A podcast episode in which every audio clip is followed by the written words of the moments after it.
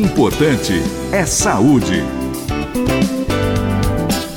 Olá, amigos da Gazeta Online. Eu sou José Roberto Portante, trazendo sempre para você um assunto interessante sobre sua saúde.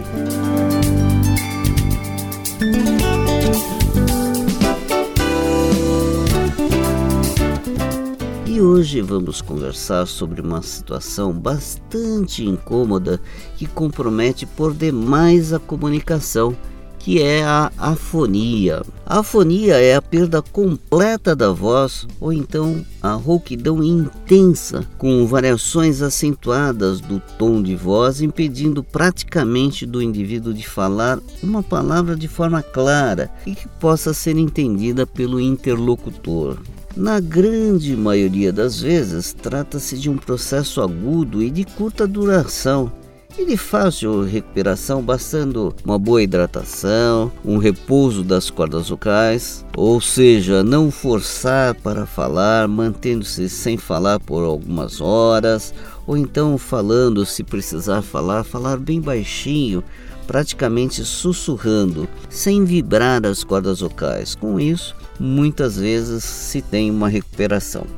Agora, quando isso for um episódio único e durar pouco tempo, um a dois dias, não há necessidade de maiores preocupações e não requer qualquer tratamento medicamentoso. No entanto, se a afonia for persistente ou então está ocorrendo com muita frequência, é importante sim consultar-se com o médico para saber o que está acontecendo. E quais são as causas de afonia? Bom, a qualidade da nossa voz tem muito a ver com as pregas vocais. E assim, quando você tiver algum comprometimento das cordas vocais, você pode ter afonia. Por exemplo, um processo inflamatório, seja ele alérgico ou então infeccioso. E infeccioso Pode ser por vírus, por bactérias ou até mesmo por fungos. Ou então um processo inflamatório por uso inadequado da voz, ou então até por uma irritação de sucos gástricos em função de um refluxo gastroesofagiano naqueles indivíduos que apresentam hérnia de hiato. Existem outras situações, por exemplo, pode ser um pólipo em pregas vocais tratando-se aí de uma condição benigna. No entanto, pode também ocorrer casos mais graves, por exemplo, um câncer. O câncer é principalmente observado naquelas pessoas que fumam muito ou nos alcoólatras crônicos. Há outras condições que podem estar relacionadas à perda de voz, por exemplo, distúrbios neurológicos, principalmente alguns processos degenerativos do sistema nervoso. E há também a afonia psicogênica, em que o indivíduo pode apresentar um distúrbio da fala em função de vários mecanismos psicoemocionais. Por exemplo, o indivíduo com muita ansiedade, com depressão acentuada, com negação, transferência, dentre outros, a depender de sua arquitetura mental e emocional. Até o próprio estresse pode fazer com que a pessoa tenha episódios de perda de voz. Estresse ou estafa, né?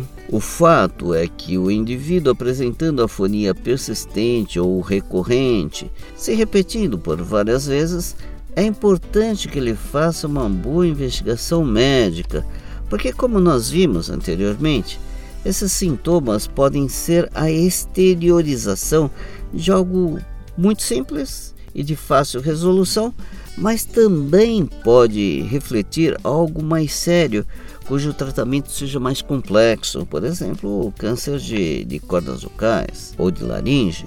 Quando procurar um médico para verificar o que está acontecendo, é muito importante você atentar para saber se, além da afonia, está ocorrendo alguma outra sintomatologia, por exemplo, dificuldade para engolir, ou dor de garganta, ou febre mesmo, eventualmente emagrecimento, falta de ar, chiado no peito, dificuldade para respirar, dor de cabeça, irritabilidade, insônia, falta de apetite, depressão, todos esses sintomas podem dar uma dica para o médico ou fazer com que o médico tenha um melhor raciocínio diagnóstico podendo seguir um caminho ou outro. Por exemplo, se tiver com febre, de repente pode ser um processo infeccioso a dor na garganta ou emagrecimento pode estar relacionado também a um câncer de garganta. E se você está com insônia, depressão, talvez tenha um componente psicoemocional envolvido. Enfim, todos esses elementos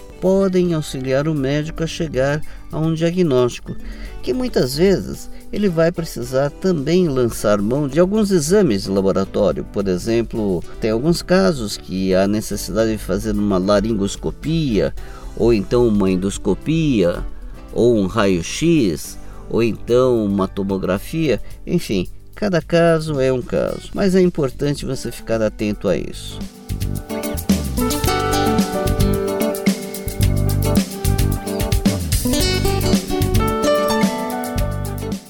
Por hoje é só e eu sou José Roberto Portante, trazendo sempre um assunto interessante sobre sua saúde. Importante é saúde.